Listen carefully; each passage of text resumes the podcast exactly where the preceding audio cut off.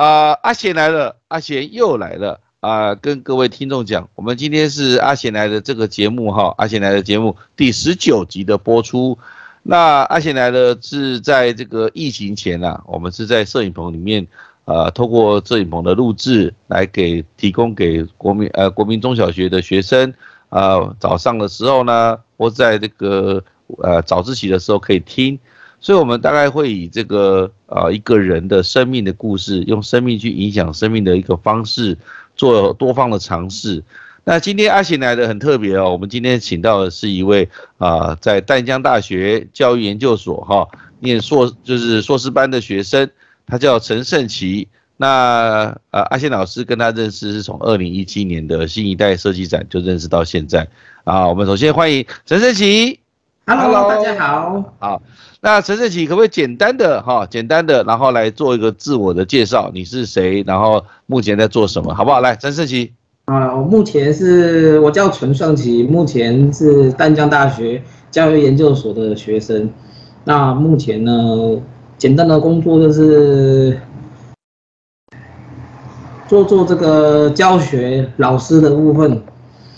对。那。老师呢，就是分为蛮多种。那我目前呢，接触都是生长者居多这样子。对，所以哦，所以陈正奇，你要不要来介绍一下？你是啊，在在身心障碍里面是哪一个障别？然后情况是怎么样？或是你的啊，好好简单的介绍一下。呃，简单介绍一下，就是说，因为我这个障别呢是视觉障碍重度，也就是说呢，重度是什么意思？就是说。呃，眼睛是全盲，看不到。也就是说呢，你们可能也接触这个世界，是用眼睛接触这件事情。那我可能呢，只能用触觉、嗅觉、听觉，但是我没有看过这个世界。哦，大家应该很难想象，就是说你出生了以后，你到大你才知道，哎，哦，原来外面的世界是五花八门的。所以，呃，可能很难理解说，我们如果，呃，当一个。戴上眼罩以后，你的前面前后左右是什么不晓得的时候，应该是蛮紧张跟刺激的一件事。对，其实看看不见是一个很很害怕的一个情境，对不对？因为老实说哦，我们这个 包括我家族，我自己曾经也做一个实验，就是说，哦，谈到说呢，我是我表弟的哈，就是说看着我这样子行动自如，所以把自己的眼睛遮起来试试看。哎，但是。走的过程中呢，就是会不会跌倒啊，会撞到啊，我才惊觉说，哦，原来眼睛呢这器官呢，在这个生活中呢，其实扮演是非常重要的角色。所以，所以看不见真的是一件让人家会很让人每个人呢，其实都会很害怕，好，对不对吧，陈胜奇？嗯，对。那过往呢，我们有全部比较过，无论是肢体啊，有眼睛盲呢，还是说其他障别呢？那事实上，整个一个做一个比较出来，的确是真的眼睛盲呢，它是比较稍微劣势一些一些。所以就是说，但是其他的部分呢，其实我觉得这是可以大家做到的，就是说，呃，就是我们眼睛盲，但是心不盲啦。但是，呃，如果在外面一般优势竞争来说的话，还是会会有落差那么一一一些些。哦，那陈正喜，你可不可以谈一谈什么叫做优势？呃，就是竞争啊，就是你刚刚所讲的这个部分。好，优势竞争，优势竞争就是说，如果我们也许我们能做到的很好的一个细致表现，那或许明眼人呃也可以做得到，但是细心度不一定就会比较高，这是一个优势，或者是说我们可以擅长我们。口说啦、触觉啦，这一些单方面的一个优势，都比我们正常的名人都还要来得强大。也就是说，可能我们是一种挑战，但是同时也是一种，就是完美的一个一个组合，让他来觉得说，哎，可能你有缺陷，但是你做出来的东西也是很 OK 的，人家是值得鼓励和赞赏的。所以，如果视觉障碍的人，它在于这个利用这个听觉，还有利用触觉来学习一些事物，是不是会有更有优势？就是这样子。举 事物来说呢，像现在呢，诶，蛮多的视觉障碍者呢，他们很厉害。你我不知道你有没有看过，就是说，在一些特定的场所可以看到他们的影子。哦，板桥有有有一间这样的的店，这是简餐店哦，是有有这个视觉障碍重度还是重度的影子存在的。啊，那是因为那是我同学，所以我大概知道一些，就是说他们呢是跟一般的厨师哦在一起工作的，做内场。所以你想想看，如果你你看到，你就觉得哦哟，好好好危险啊，对不对？摸火啊，又又菜刀啊什么的，但是他们很厉害，一样可以把完美的餐点端到你面前。那所以他们是经过很多的练习，或是很多的那老师说呢？对，就是实物经验跟练习不断在练习。可能你们下班了，我们还在练习。就是说，或者是回家哦，埋头苦苦练哦，一定要想办法练到说，哎，我上场就是没有一百也有八十的概念。那他们在这个哦，就是我知道，就是在厨房里面，当然他们也经历过很多的失败吧？一定是经历过很多的失败啊，烫到都有可能啊，喷到油都有可能。那这个就让我想起，呃，我曾经有呃去过哈，这个你家嘛哈，那你们家是在做广告，那你我知道你从小哈，虽然你是两个月就，其实像这个类类类群的部分啊，简单来说呢，呃，也也有过啊，因为小时候希望帮忙嘛，所以我的手也是被刀子削掉一块肉啊，有都啊都有啊。那那我的意思是说，你爸爸是做广告，那你就帮忙他，所以会拿刀子出来切割一些呃，像一些字啊，或者一些呃，就是印出来的东西，对吧？就是裁切纸啦，什么那一些包装啊，还是什么组组装一些小零件什么的，手都一定会受伤的。所以你都有帮忙？有都都有帮忙。哦，那很感动。那你帮忙，那你爸爸不会担心吗？我会啊，一定会担心，因为都非常的危险，而且。老老实说，早期的东西没有安全机制，所以其实一定会危险。可是，呃，人总是要成要成长。对，那你刚才提到的安全机制，其实就是一种友善的概念，就是说，其实我们不管厨房也好，不管很多的工作的表现，其实我觉得，呃，就像我常讲，也忙心不忙嘛。那其实他如果能够有一些安全机制的一个。呃，控制或是一些预防，其实它是可以改善很多工作职场上无谓的伤害，对吧？有，就是说，所以现在也有人就是专门就是改造这个无障碍友善环境，就是说，呃，我们一个生障者他要投入职场的时候，会有一个社工陪我们去工作两个月，那这两个月工厂里面所有的设施和安全设备，政府会补助。哦然后就可以去改善那一个，譬如说那一个小区块是这一个，就是生障者是需要工作场进出的场所啊、地点啊、设备操作等等等，就是由政府出资，然后来改善这些设备。所以，呃，的那个社工他会跟着两个月在那个职场里面，是吧？对，就是说他都会陪着你工作，然后。看你操作，然后看你操作那一些设备啊有没有问题，还是包括那个环境是不是无障碍啊等等等的。那他的这个是政府呃，就是等于是公家请来的吗？还是要需要自己付费？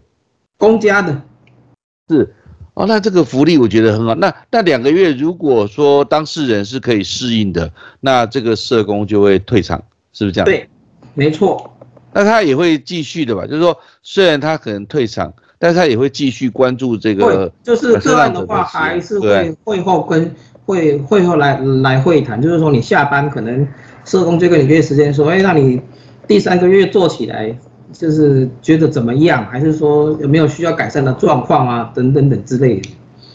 哦，那他会不断的跟关注这个事情，因为这个可能啊，但是久了，当然越熟练，其实对生长者来讲。这大概最长最长大概半年至一年呐，就是会会结案的。就是说你如果都 OK 没有问题，就会结案了。除非说你可能这个工作做到最后，你发现身体负荷不了，你想换工作才会有新申请，就整个会重来一次。然后就是他也可以啊，通过职场改变啊，他这个环境他熟悉的，但是他觉得可能他会再继续更做一些挑战，他就可以再重新申请。但这个有没有次数的限制啊？没有次数的限制，其实这是劳工局他们提供的。哦，就得劳动部有这样的一个福利了，对不对？那我觉得是非常好。那我刚刚提到职场哦。啊，就你也在职场待过，或是你的朋友啊、同学啊，大家都在职场。那对于身障者来讲，会不会有一些所谓的职场上的一些霸凌啊，或是职场上的不友善，或是职场上其实就表面上看起来是友善，其实内部里面还是很多的不友善对待这样的事情发生？其实多多少少都会有，但是要看你待在哪一个类群里面，因为有一些类群是表面有一些类群就是很容易会显现出这个体制化整个。会有差距。呃，举例子来说好了，因为像公家机关部门，哦，这个在职场上从公家机关部门是最明显的。我的同学最明显是什么意思？是最明显就是说，像我，我举个例子好了，像我的同学今年考上这个公务员，那他是台南人，然后调来基隆上班，然后到了基隆以后呢，他就有分享说他。就是就是很高兴啊，考上公务员很好，就一去哇，就就觉得跟想象的不一样，差很多。因为他是几乎快重度，等于是中度弱势还看得到，但是很吃力的，已经很吃力。那他都被调到被调到内勤来来做的时候，就是开始有一些不友善的对待，然后有和我分享，我就觉得哎呦，怎么会是这样子的一个模式，蛮蛮明显的。哎，但是让我蛮讶异，我一直以为是。在所谓的这个公部门应该是最友善的，然后私部门可能是比较会有一些状况。其实现在的私部门哦，为了要响应政府的这个需求呢，就是每一个单位一定要聘请到一位身障者来来工作也好，或者是当顾问也好，呃，也会有，可是渐渐的变少了，因为呃有一个相对应，就是他们请身障者的话，政府有补助，是。所以他们也不会太草率、太乱来，反正反倒是公务员、公部门可能会稍微比较不友善一些些。是，那这样子你看，好不容易考上身心障碍特考的人，却在单位里面受到这样子的一个待遇，其实心中的那个挫折，就是他本来可能在组群组里面，他是考上，算是呃算是资质啊。功课啦，就是比较会念书的，就考上，大家在祝福的之后，他反而遭到这样的一个对待，其实他心中的落差会很大，哎，对，心中的落差是蛮大，就是说，哎，抱着期望和期待去，怎么，哎，我会不一样？哦，这个让我今天是有点吓到，但是我觉得，如如果我觉得未来应该，呃，盛奇你可以从这方面多关注，然后多，其实我觉得啦，哈，我们我们整个社会要进步，就是要大家都要讲。讲实话了就是不要为了包装或者美化，就大家都呃就避而不谈。那其实对有一些呃这样的族群的孩子啊或年轻人呀是非常不公平的，对吧？对，没有错。因为其实很多都是因为现在很多新鲜人，那通常都会是保持着呃很高兴的呢，到每一个新阶段来迎接自己的人生。可是。不是说，就是说，很多都是进入职场才发现，怎么跟自己想象的落差差太多。但是，呃，从另外一个角度来看了，我觉得对于是，因为我们常常讲对生长者的的对应，就是或是他对他的一个像朋友一样，就像一般人那样对待是最好，就是也不要有任何的呃，不管是歧视也好，不管任何太多太多的关注关心也好，我的意思是说，就把他当做一般人这样对待，他才会更轻松更自在哦，就这样这样的方式嘛。那从正面来讲了哈，我想讲盛奇就是一个很正面的哈，就是现在也是读了研究所嘛。那那为你从正面的角度来看哈，你觉得如果是一个身障者，他在面对环境的一些可能呃刚开始的不友善或是一些状况的时候，他是不是需要用以更正向的态度、更正向的人生观或是一个方式，或是幽默的态度来来对待未来，或是对待在职场上这些状况？哎，你有没有什么样的分享？OK，呃，针对这个方面呢，其实最大的特色，我我们最大的特色就是说人什么意思？就是，哦，人跟人相处上哦，大家就是可以很哎，见到就谈哦，然后或者是说，你可以不用因为我们是生长者，所以讲话比较避讳自然最好。所以，哦，整个环境上呢，会因为人事物而改变。如果自然最好，我觉得对我们现在能生存，或者是说最正向的感受是最好的。因为你你生活在上面，就好像说有时候我们会打哈哈啦，还是什么等等，就觉得哎呦，这个一天生活又过了，其实过的是最快乐的。是，那那那我我觉得这因为有时候是说哈，可能在有一些环境之下呢，拘束太高，反而会没有办法完成每一个我们所要完成的东西。啊，那呃这样好了，比如说就以盛情自己来讲，你你一般的人在跟你互动的时候，呃，你最希望他不要展现出什么样的一个状况？呃，而而是希望他展现出一种什么样的对待？就是你刚刚讲打哈哈，那要怎么跟一个盲人哦，尤其是一个年轻的盲人，那来做一个互动？你觉得是最舒服的？你有没有一些建议？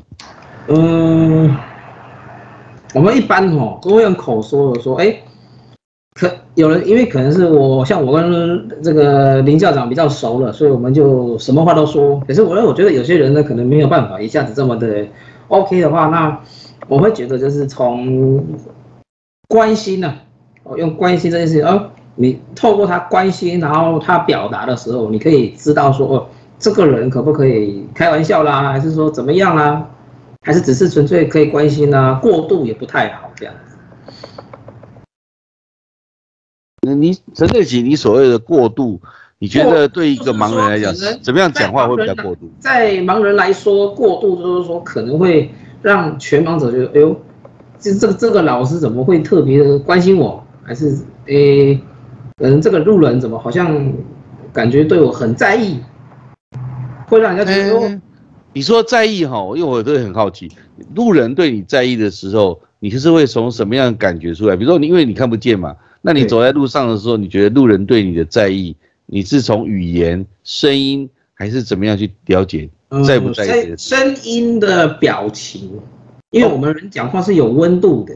声音的表情就是他他你会你会听到对不对？因为你的听觉可能比我们更敏锐，你会听到他呃可能叽叽喳喳啊，或者讲一些话吗？还是怎么样？对对对，尤尤其如果说像旁边可能两个，你感受到旁边有两个人，对，也许他们也会议论说哦，这个这个盲生他是不是需要帮忙了，还是？我去帮他一下也好啦，怎么样怎么样等之类的。哦，所以你的他们在叽叽组组的时候，你就会听到。呃，会，我们的听力是非常的好。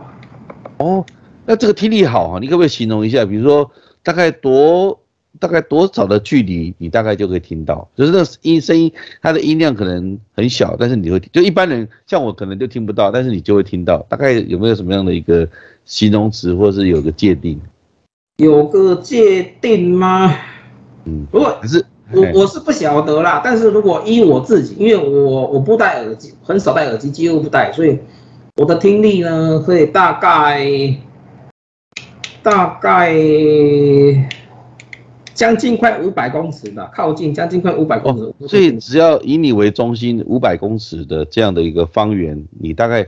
有如果有声音，然后或其实有时候那个声音很多元，因为可能有车子什么，所以可是你会筛做一些筛筛选，对不对？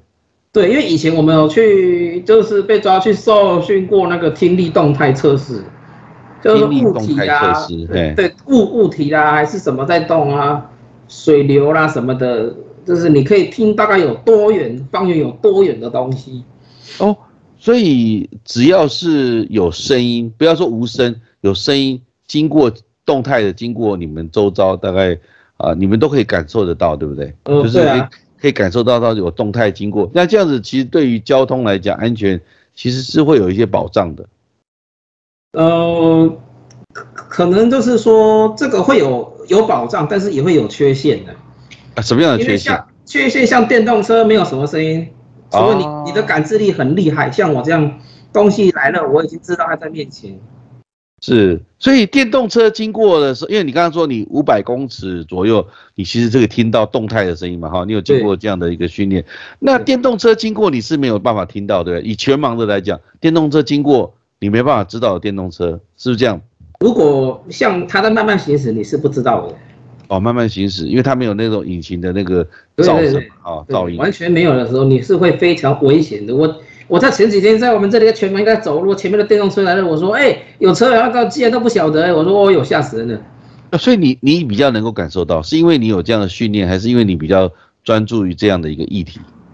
哦，就是我我是有被接受严格训练的，就是除了声音训练以外，还有感知能力，就是说东西大概在你多远多近，已经离你很近了，大概那个，呃，对我们是有被受训过的。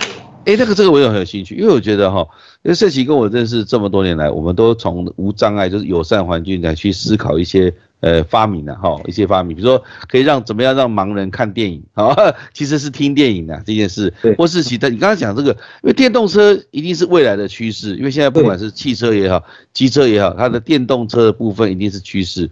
那对于盲人来讲，就是全盲的全盲的的人来讲哈，他电动车其实对他来讲是非常危险的。那你你有没有曾经想过说，电动车里面装一个什么东西啊，或是有什么样的机制？或是这样就可以让所谓全盲者他会知道说哦有电动车经过这样子，哎这个蛮有兴趣的，哎你可不可以分享一下？哦有有有有坊间在改电动车发出像引擎声的那种那个一个发声器，有已经有坊间在做这个，也就是说呢，是他加油加油吹油门的时候，他就模拟这个。引擎的声音告诉他：“哦，这个车子已经靠近了。”有，我知道。网络上影片也很多，都已经有试出了。这个我们称为说模拟啊？为什么？哦，就是模拟引擎声，因为模拟引擎的声音啊，可以使用呃，就是盲人的行路人啊，用路人他可以知道说有这个车经过，对吧？对，已经来了这样子，要小心。嗯。哦，是是是。那就你来讲，因为你是从住在台中。然后你到台北来读书嘛，哈，就目前也住在台北。那你觉得哈，以台中跟台北来讲，它的这个整个无障碍，因为你刚刚讲，其实这很多都是友善环境啊，无障碍或通用设计的哈，通用设计一环。那这些设计里面，就你本身你的经验来讲，你有没有什么样的的想法来跟我们听众回馈？就说到底一个啊，就像你这样的一个重度的啊，这个所谓视觉障碍的人，你你生活在台北跟生活在台中，你的心中的那种。呃，安全感，或是归属感，或是怎么样，会不会有什么害怕等等的哈？或者，你觉得哪边生活会对你来说比较呃舒服的，比较舒服的？你有没有什么样的想呃呃一个看法跟大家分享？好，可 OK。首先呢，我们来讲生活。其实呢，我从小到大，我就一直很向往台北的生活。啊，为什么呢？因为包括像我现在呢，我虽然已经住在台北，所以每一次回家，我还是觉得台北的生活稍微好一些一些。怎么说呢？因为台北的生活哦，虽然脚步快、时间紧凑，但是它有很好的归属感。什么意思？也就是说呢，你在每一天哦起来以后呢，你所做的事情是一种具有定向感的一个部分，包括生活起居，包括你的工作、你的课业哦，你你会有一个定向，就是说哦，学校一个一个方向嘛。那定向呢，就是说你搭捷运。生活嘛，便利，交通非常便利，楼下吃的都是固定的位置，你自己会觉得哦，这个东西是非常充实的，哦，所以我就因为台北比较早规划，好几年前就已经有有了，所以我就一直很向往台北的生活。所以，哎，你觉得定向是因为哈讲呃，一般人一般的这个听众哈，不像我们受过训练不知道，就是说定向哈，这个在不管是视障来讲。啊的朋友来讲很重要，定向活动嘛，哈，包括使用这个所谓的呃这个白杖的使用定向等等。那其实生命当中也需要定向，因为定向定对的，其实路就不会远嘛，哈。那你说的这个东西，你可不可以多讲一点说，对于这个定向你的感受？因为你比较特别是啊，你因为你看不见嘛，哈。我想，呃，就像我常讲，眼盲心不盲的人，他对于定向这个这个这个词，或者说这这件事情。哦，比如说像你的人生啊，就是我觉得你也蛮定向，就是哎，比如你有个目标，你就会去达成。虽然有时候动作会慢，但是你还是会很，就是不论困境怎么样，你就是会不断的呃屡败屡战了哈，会达成。这我觉得很重很重要。你可不可以对定向来跟我们听众朋友多说一点？对于一般你来讲，定向对你的感觉，除了呃生活上的定向以外，在心理上的有没有一些定向的作用？那心理上的定向作用，主要都会产生于在结构这件事情。什么意思？就是说，呃，当我们心里想要去做某一件事情的时候，我们首先的是要先知道你的起源点在哪里。哦，比如说我的起源点是在台北，那台北因为做什么事情，然后出发，你的心里就会有个心理地图建构。我今天可能到民权西路。然后做什么事情，你会想好，就是说心里一张建构地图，把这个定向的方向想好来。我今天到那里上班做什么也好，那他的心理建构地图就是一张很完整的地图，就好像导航这件事情。是，我们的心理都会是属于建构在这个上面。就我觉得听起来很棒，而且让我很感动。就是其实我们有时候这个呃，不论是对于呃呃任何人呐，其实都一样。就是每一件事情，你的心里面都要有个地图。就是哎，我今天要做什么，或是我未来要做什么，对不对？就是这样。对，你讲是这样说。然后再就是说，现阶段呢，我看到很多人新鲜人，他是失去定向的，因为一毕业以后，我在问大概问七八个，问说那。毕业后以后将来要做什么？其实蛮多人都是问号，因为你已经失去方向，所以你根本也不晓得哪个是你要，哪个是你的专长，是你可以用在这个社会上继续生存的东西。嗯，其实听了盛奇的这一番的这个对定向的一个呃诠释也好，或是心心情的一个叙述或是表达。其实让我们这些名人呢都很感动，因为你看他，呃，在这么小的时候就，这这个世界其实就就是充满了黑色啊，就是黑暗当中，可是他能够不断的透过定向啊，不论是生活自理啊，或是安全啊，或是你看他现在也在这个研究所里面，哦，因因为他当初选择，我想选择淡江，呃，要不要来讲讲你为什么那时候选择淡江？除了在台北以外？淡江的一些所谓的友善环境，是不是跟其他的学校不太一样啊？这方面你可以跟我们分享一下吗？OK，好了，简单来说呢，淡江是最早成立收这个视觉障碍者，或者是其他障别的学生，这是最早全台湾最早收这些有有障别的孩子，然后。当初呢，他们的一套建构系统就是提供了这个全台售后服务的视障资源中心，所以等于是我们读书的设备，包括麻将电脑啊、点字书摸器这些，就是我们全台各大专院校的部分都是跟是辅具中心来这边借阅，然后他们会将这些设备寄到学校去借给他们使用。哦。所以其他的学校很多的辅具其实都会来自淡江大学的这个这个所谓的这个，就像我们有辅具中心呐，或是像特教中心这样的概念，对吧？啊，对对对。所以他们透过资源教室吧，哈，我想节目里面带有很大的教育性，就是说。很多大学生他可能有，不管他他可能第一个是有手册了啊，身障手册；第二个可能是呃所谓透过这第一个建辅会或是啊建辅会辅呃所鉴定出来的，他也可以有这样的服务，他可以透过呃所谓的这个系统，然后去得到这种所谓辅具的呃一个资源嘛，就透过资源教室或透过这个所谓的这个学务处辅导室等等，是不是这样子？盛奇？哎，是，OK。那所以这个节目里面如果有很多的啊，或者有不管是生障者的父母啦，或是你是生障者自己本身啊，或是你有朋友是生障者，都能够听到今天的节目呢。好，今天阿贤来的就是以这个友善环境啊，生障者在大学研究所里面就读，他所需要的一些呃点点滴滴啦，哈，来跟各位分享。那那盛奇，你这样一路走来哈，其实呃真的很不简单哦，真的我讲真的很不简单。其实真的是可以写一本书啊，可以好好的呃，这个找一个时间整理人生，写一本书。那啊，最近呢哈，听说这个，因为你常常讲说可以通过听觉来生活，通过触觉来生活。那啊，最近呢，你呃，我们常常有有一些有一些教授他也就，那我们可以不可以让这个所谓的视障者透过触觉来做学习这件事？那不知道你对触觉来学习啊，不管是学英文也好，或更是学数学也好。我想英文、数学、理化这些科目其实是基本功嘛，哈。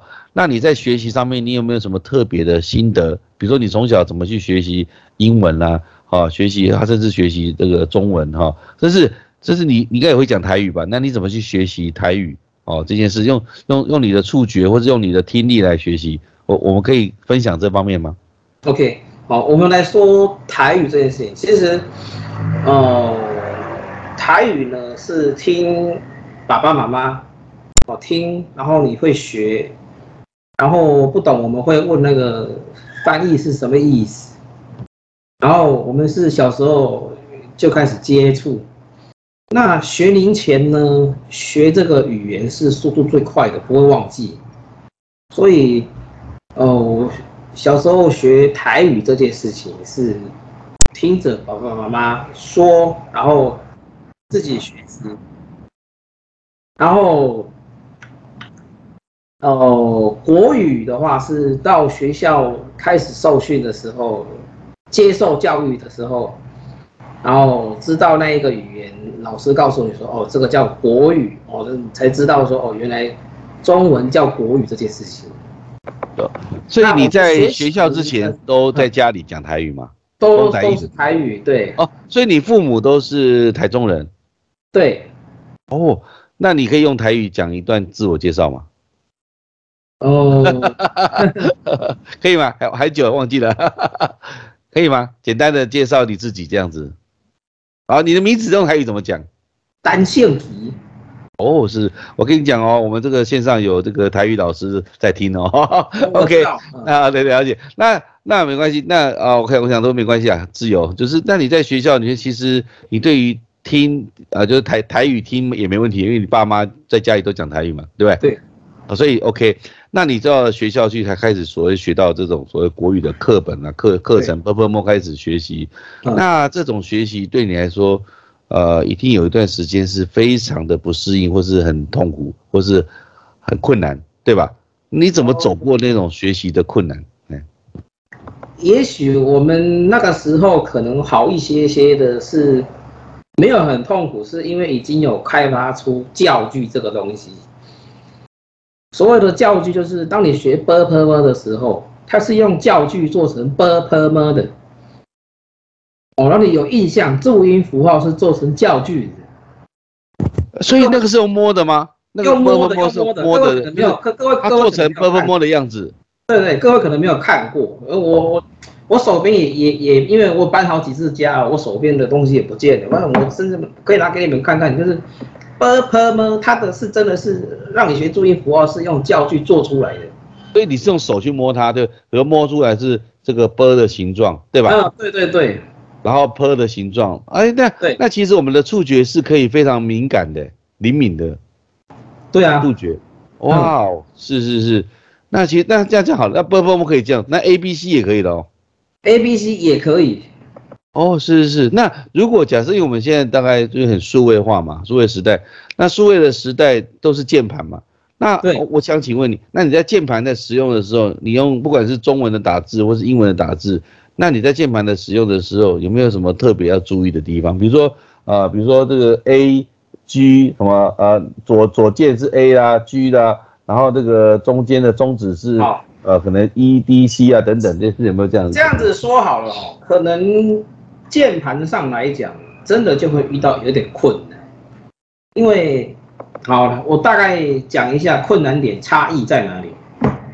我们盲生全盲的打字的使用的输入法，哈，是六个点点的输入。好，那六个点点的输入就是键盘上第三排大写键第三排，哈，左手的话是食指、无名指、中指，所以是。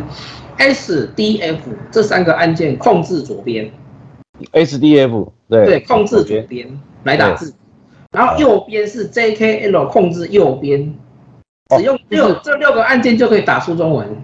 哦，就是 S D F 跟 J K L 这六个字就等于是像比如说六点为温嘛，我们点字里面六个点都是温，那那温的话怎么打？就 S D F J K L 对，一起同时按。哦，就是 S D F J K L 同时按上去就是温。对，下次有机会我可以展示给你看，是因为在这个上面是有软体的，它它的话就是可以打出点字的国字，就是用点字的方法打出你们明眼能看到的国字。哦，那我的意思是说，这这六个就点嘛，对不对？S D F 跟 J K L 就是点，对不对？那六六个点有六个点都是点的，有也可能是说，哎，少一个点的，或者只有一个点，或全空的。那全空的话怎么办？就六个都没有点，没有。就是你不要按的话，上面就是呈现空白，或者是如果你是耶，那那那听众朋友就可以就可以回去练习。那你只要下载一个跟呃就是视障转换的这种翻译编译软体，你就可以呃这样按上去，它就会出现一个字，是这样子吧？哎，可能一开始会不习惯了，我下次可以有有机会我们来录一段，然后我展示给你看它是什么样子。哎，有有有有很很有意思哦。那啊，这个以后我们有机会。那好，那就说那我看是我们现在电脑还是用这种呃制式的啊，所谓 ASCII to 码的这种所谓这种键盘方式。那这种键盘方式来学习哈，假设我们就想学习外文哈，就以英文为例的话，那这个学习上面哈，要来背单字有没有什么特别的技巧？嗯，假设我们要学背单词，比如说。呃，father 从爸爸开始嘛，家庭 family family，然后爸 father mother brother 这样子，然后我们在学习的时候怎么样透过，因为我们在对话的时候打字也要快速嘛，那有没有什么样的方式会觉得会更有意义？比如说透过触觉来学习美语这些英文这些事情。哦，好，透过触觉美语来学习这件事情呢，首先就是你要很熟记键盘上的二十六个英文字母。哦，要相对位置，相对位置要很熟悉，对不对？要很熟很熟，熟到你没有不用想，手摸到键盘就定位全出来，左手右手管的区域都会知道，要非常的熟。是。然后第一件事情就是你每天练习用手打键盘背单词。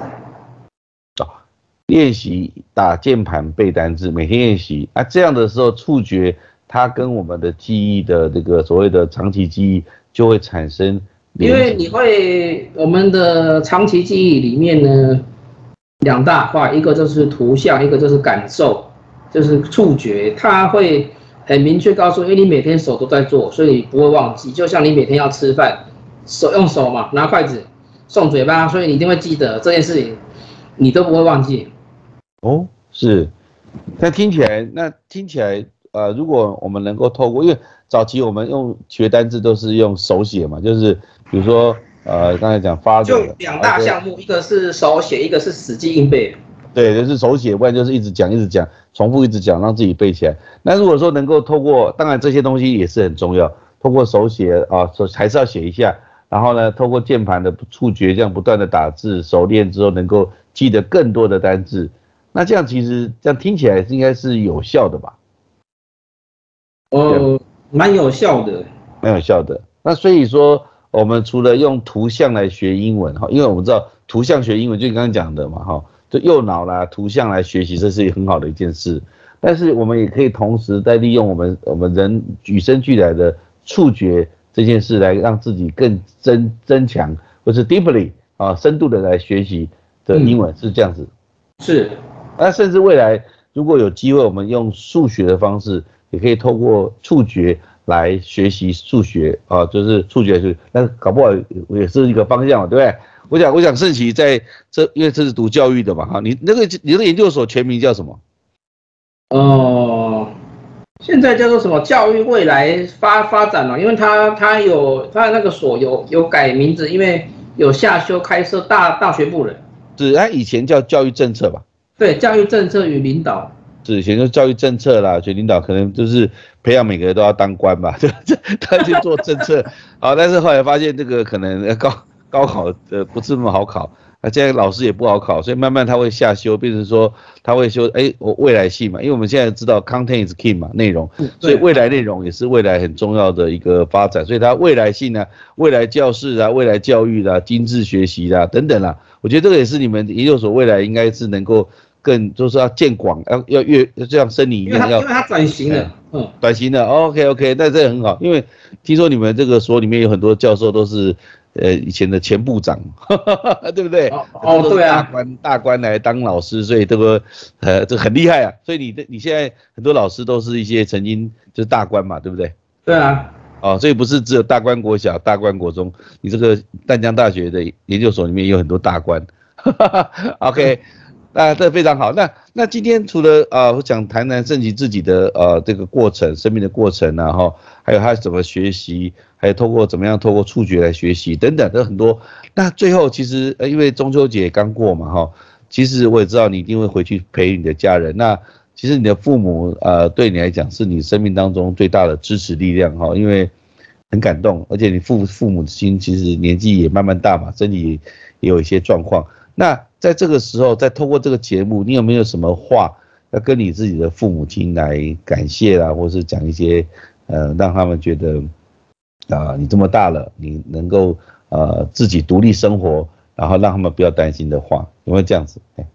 嗯，就是，哦，感谢，其实爸爸妈妈呢，他们能够愿意让我放手呢，试试看在台北的的生活，和在一些就是会担心啦，但是就是愿意让我去尝试每一个学习的阶段和每一个历程的那。也是让爸爸妈妈能够很放下的心，说：“哎，我在台北一个人也可以很 OK 这样子。”对啊，然后就是好好的照顾自己，这是爸爸妈妈常常会说的。然后自己要注意身体健康啊、状况啊等等之类的。所以其实还好啦，我在台北让爸爸妈妈是蛮蛮放心的。啊，可能就是因为你的这个。呃，成功经验多了，因为你这个呃很聪明，而且能够知道说怎么样让自己能够在台北很好好的独立生活。那之前其实他们应该也有很多担心的哈，甚至搞不好你你离开那时候告诉他们刚考上研究所的时候，啊，我不要让你读，怎么你又又去读了？我说就就考上了，就试试看嘛，反正呃都是个学学习，所以就硬着头皮来了。对呀，那好，那那最后呢，讲多听众也很关心的，因为陈胜奇呃有一些节目哈，如果各位对陈胜奇有兴趣，可以 Google 他，他有些节目在这个 YouTube 上也有。那我在想说，问这那那其实，在研究所的生活里面，当然读书是很重要的，学习嘛。那应该也有其他的生活，比如说社团啊，或是一些呃呃，就是一些朋友啊，甚至也有可能有异性的那。其实生长者在啊感情的这个世界，其实是不能留白的哈。不管不管是怎么样的账别，都是谈恋爱这件事情呢，其实生长者是非是非常的有趣和丰富的哈。可能各位大概很难理解，说哎，生长者怎么可以谈恋爱？可以，而且比明眼人还要疯狂，嗯，还要疯狂很多很多。是是是，所以。其实你的感情世界也是非常精彩吧，很丰富，对，所以听众朋友也不用担心，要需要介绍介绍给你吗？哦，我想你自己还是因为我觉得你也啊能说啦，最主要是能说，哦，虽然看不见，但是你也很理解说，呃，不管是在异性的相处上面，都知道说，第一个当然平等嘛，哈，大家我想呃也不管就性别平等这是没问题，第二个就是说。在友善的环境里面，会遇到一些很真诚的，而且是对，是不是真的对你好，或是你真的是对他好，其实大家都能够呃感受得到，对不对？嗯，对对。那那我最后哈，因为我是宜兰女婿，所以我想问你，那你有曾经去过宜兰吗？宜兰吗？嗯，去过宜兰，曾经去过。哦，罗东去过。那我想问你哈，你对于因为刚才讲台北跟台中，我想这个是大都会哈。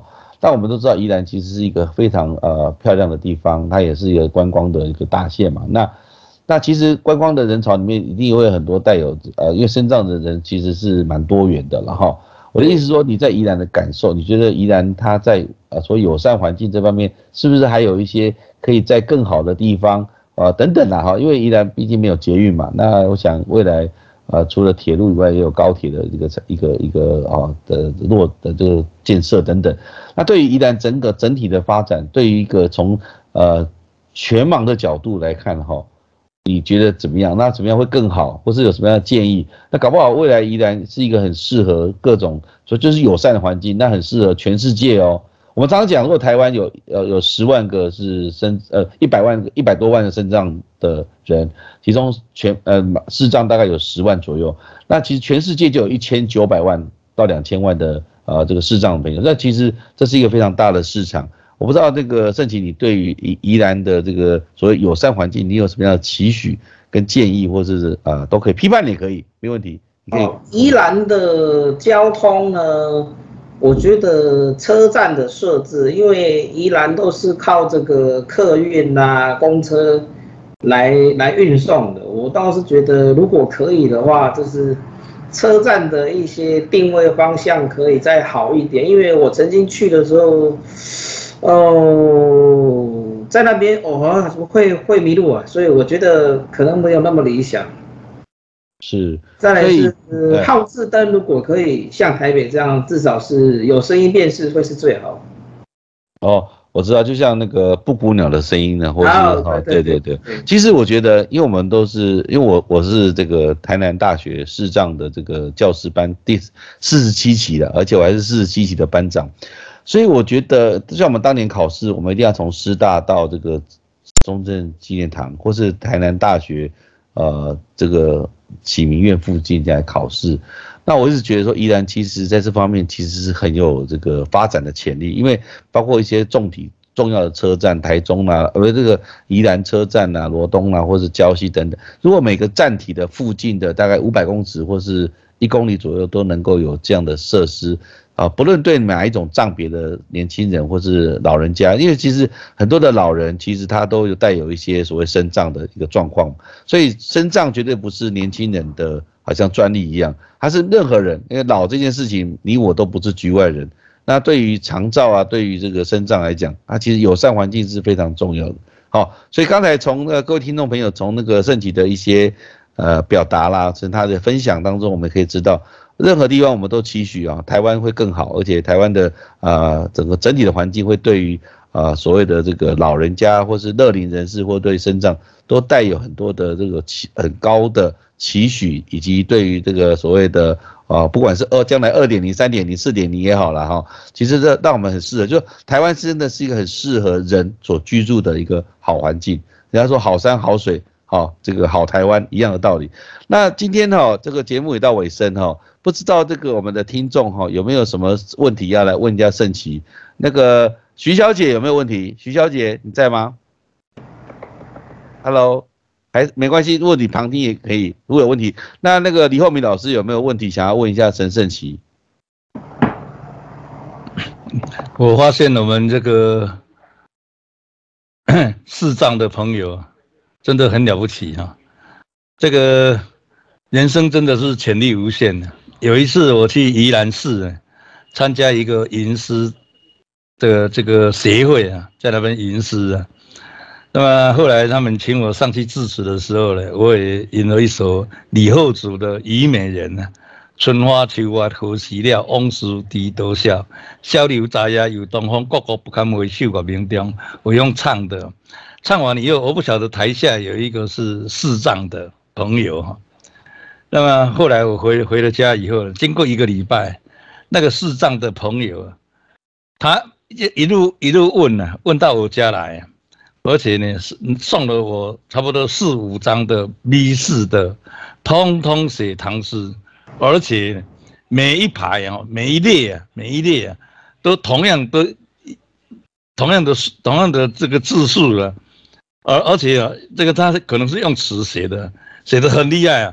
这个每一张的 V 四都写双面的，写了五六张的送给我，真的我看得好感动啊。他他们都看不见，那怎么会那么厉害哦？真的很了不起啊！我看圣奇也很了不起啊。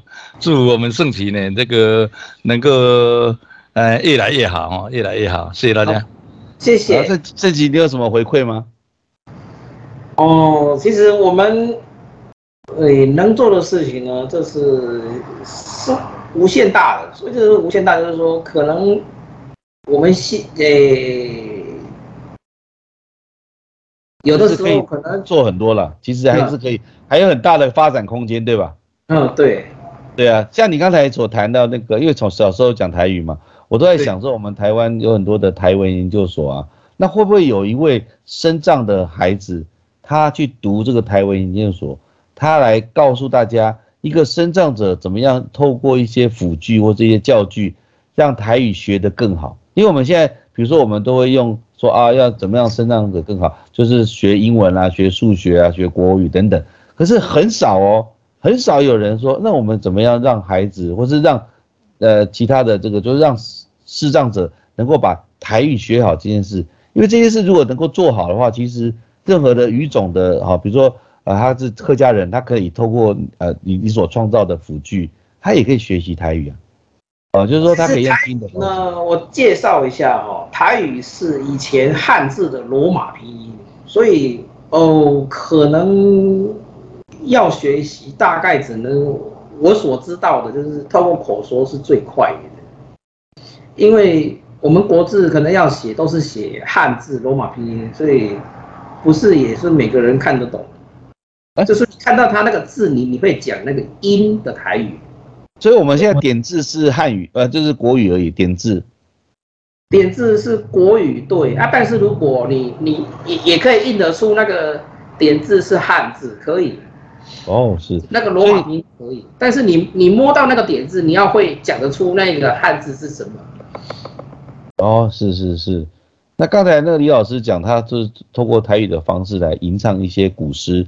那这个方面的话，对于视障的朋友来讲，只能用听的，没办法用用听的，因为他他那个汉字呢，其实非常的有难度了。我我相信你们看到那个汉字，年轻一辈应该也没有几个会念那个台语。哦，是是是，那真的是非常的不简单哦。就像刚才李厚敏老师说的，他也祝福你啊，也希望你发展越来越好。因为你读的这个研究所毕业之后，我想，呃，我需要你更上一层楼。因为我们台湾的政府在于身障部分有提供很多的资源给身障的孩子、年轻人继续的深造，啊，甚至也可以也可以出国。因为我我我的老师是台南大学视障中心主任，他眼睛也是。他他的眼镜上面有戴一个呃，就是高度的呃，就是望远镜哦。